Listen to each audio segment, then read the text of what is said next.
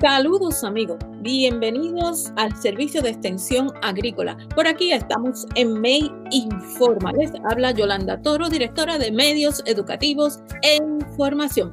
También me acompañan los profesores agrónomo Pablo Jiménez Cruz y el agrónomo Alberto Maldonado Rodríguez. Ellos son eh, agentes agrícolas del Servicio de Extensión Agrícola. Pablo se encuentra sirviendo en los municipios de Carolina, Trujillo Alto y Alberto está ubicado en el municipio de Mayagüez, la Sultana del Oeste. Saludos. Saludos, ¿cómo están? Qué bueno que los tengo por aquí y hoy estamos continuando con el programa que iniciamos sobre el tema de la enjambrazón. Estamos hablando específicamente de abejas. Y en, la, en el segmento anterior se habló de que enjambrazón es cuando una colmena de abejas ya tiene una reina, se queda una reina ahí y la otra, la reina madre sale con un grupo de, de las abejas y van a formar otra colmena en otro lugar que ellos han identificado. O sea, que se va a formar una nueva colonia y por allá eh, esto está en crecimiento. ¿Eso es por ahí así? Eso es correcto. Oye, estoy aprendiendo con ustedes. Ahora, eh, me pregunto, ¿por qué ha habido un aumento en los reportes de apariciones de grupos de abejas en las residencias, parques, y jardines alrededor de toda la isla? Estupenda pregunta, Yolanda. Lo que sucede es que el proceso de enjambrazón de abejas puede ocurrir en todo el año en el caso de Puerto Rico, ya que estamos en una isla tropical. Pero vamos a ver un aumento considerable de enjambrazones y de reporte desde medianos de febrero hasta medianos de julio, teniendo el pico más alto lo que va a ser los meses de mayo, junio y esos principios de julio. Esto es relacionado porque es el tiempo, digamos, eh, más seco en el año. Está más relacionado a, que, a, la, distribución de floresta en la isla. Me explico. Eh, eh, acuérdense que en Puerto Rico, pues la primavera cuando cambia no es tan marcado. Sin embargo, sí vemos un aumento en flora disponible, o sea, en néctar, que es el producto principal que ellas salen a buscar para crear su alimento.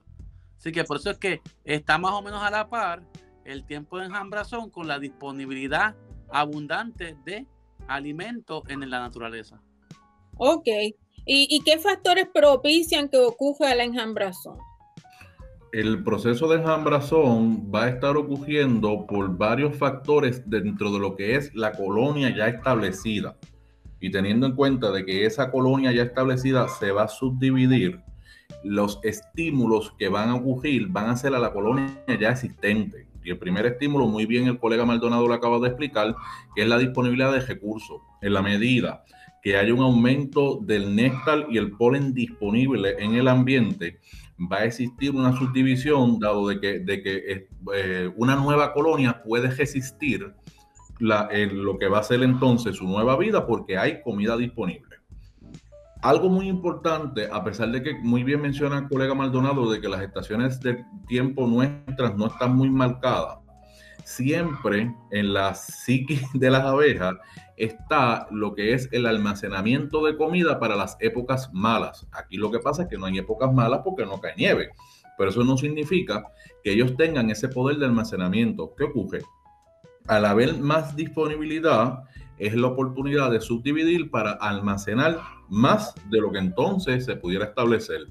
Un punto que muy claro también mencionas es que la precipitación durante este periodo es un poquito más predecible y o controlada que otras estaciones en otros momentos del año y por lo tanto el que haya menos precipitación va a provocar que haya más flora y por lo tanto ahí entonces está lo que es como tal el néctar y el polen disponible. Y otro factor que no podemos perder de vista, que nosotros en primavera comenzamos a tener más cantidad de luz solar por día.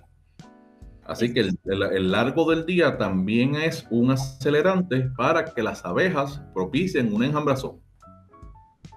Y a lo mejor el cambio en el clima no sea tan marcado como en otros lugares, pero no es lo mismo salir con aguacero que tener ya la miel allí guardadita. Por, eso es lo que hace bien interesante el tema, porque incluso dentro de nuestra misma región podemos tener variaciones dependiendo si la enjambración está sucediendo en la montaña, está sucediendo en la, en la, en la costa. Yo ah, utilizo mucho los ejemplos de acá, del área oeste, donde el comportamiento o la reacción hacia estos factores de las colonias en Maricao no es lo mismo jamás y nunca de las colonias en Cabo Rojo. Y eso incluso para efectos de decisión de esta colonia es más productiva que otra, eso es un indicador, porque eso me dice a mí cómo se va a comportar esa, esa colonia más adelante, cómo va a reaccionar más adelante a otros factores. Así que todos estos indicios parten de que yo tengo que tener la aseveración de que esto es un proceso natural. Y tengo que entonces aceptar que al ser un proceso natural va a ser afectado directamente por las condiciones del área geográfica donde se encuentra la colonia. Eso es interesante, eso que trae. Y Pablo, que estás acá ubicado en área metropolitana, ¿hay diferencia en ese comportamiento de las abejas? Definitivamente, porque fíjate que a pesar de que los meses pico son mayo, junio, por alguna razón, en, durante este año en que estamos eh, viviendo, ha habido un mayor número de reportes en febrero de lo que era lo habitual. Así que eso, eso sí se ven los cambios según la zona geográfica donde están y también las condiciones de precipitación y clima. La diferencia que nos, en el caso nuestro de la zona metropolitana, al tener mayor densidad poblacional, eh, provoca un poco más de, incomodidad el hecho de que este proceso esté ocurriendo. Incomodidad con las personas. Con las, personas. las personas que no saben o no entienden lo que es este proceso y de que por sí la percepción que siempre se ha tenido de la abeja es que pica y entonces precisamente eso, eso es lo que propicia que la gente se sienta con esa incomodidad, pero eh, son, esto, como muy bien menciona Maldonado, es un proceso totalmente natural. Y otro estímulo que nosotros podemos estar viendo también durante este tiempo que provoca lo que es la enjambrazón es la congestión de obreras o lo que son abejas adultas dentro de la colmena. En la medida que haya más recursos disponibles, la colmena crece hasta el punto donde máximo, donde puede entonces albergar la abeja adulta. Igualmente, el que si existe un aumento en la población adulta, vamos a ver también que posiblemente haya entonces un aumento en la cantidad de crías que van a salir en esa colmena y por lo tanto la reina no va a tener donde poner huevo y por lo tanto esto también provoca que haya un enjambazón.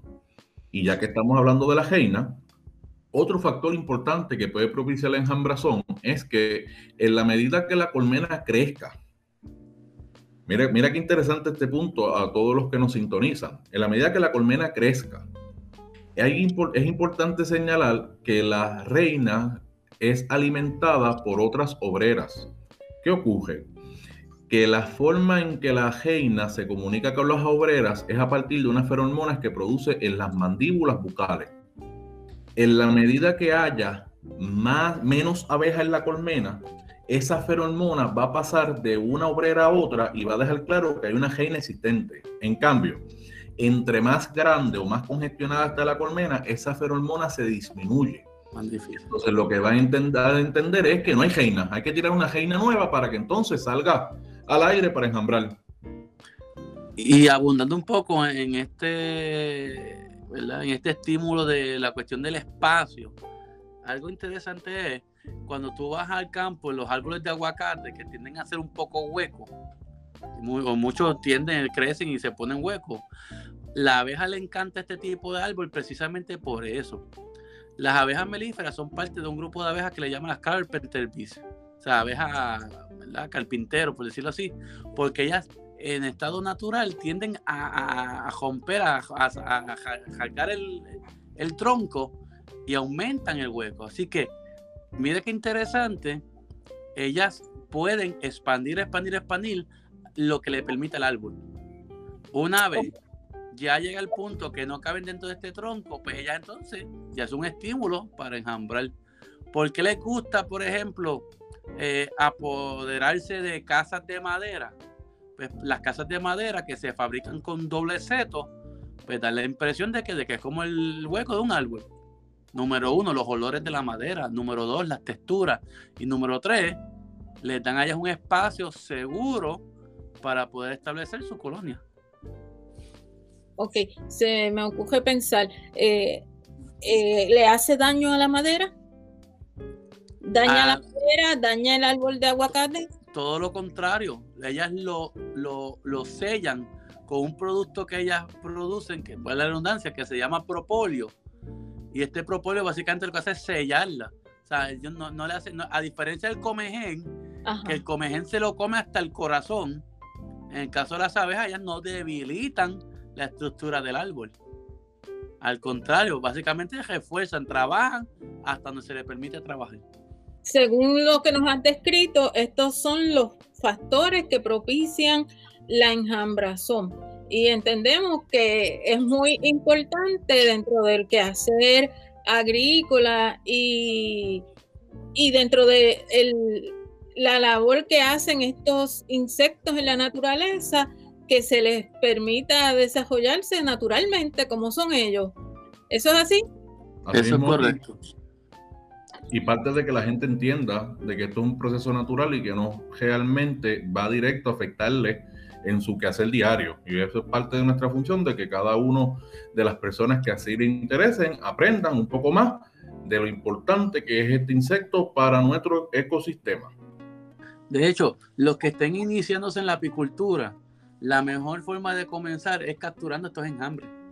Pues estos enjambres, mm, obviamente, como cualquier animal, se van a defender si los ataca, pero si tú los tratas como Dios manda, con mucha delicadeza, los puedes capturar y los puedes convertir en una colonia o una colmena completamente productiva.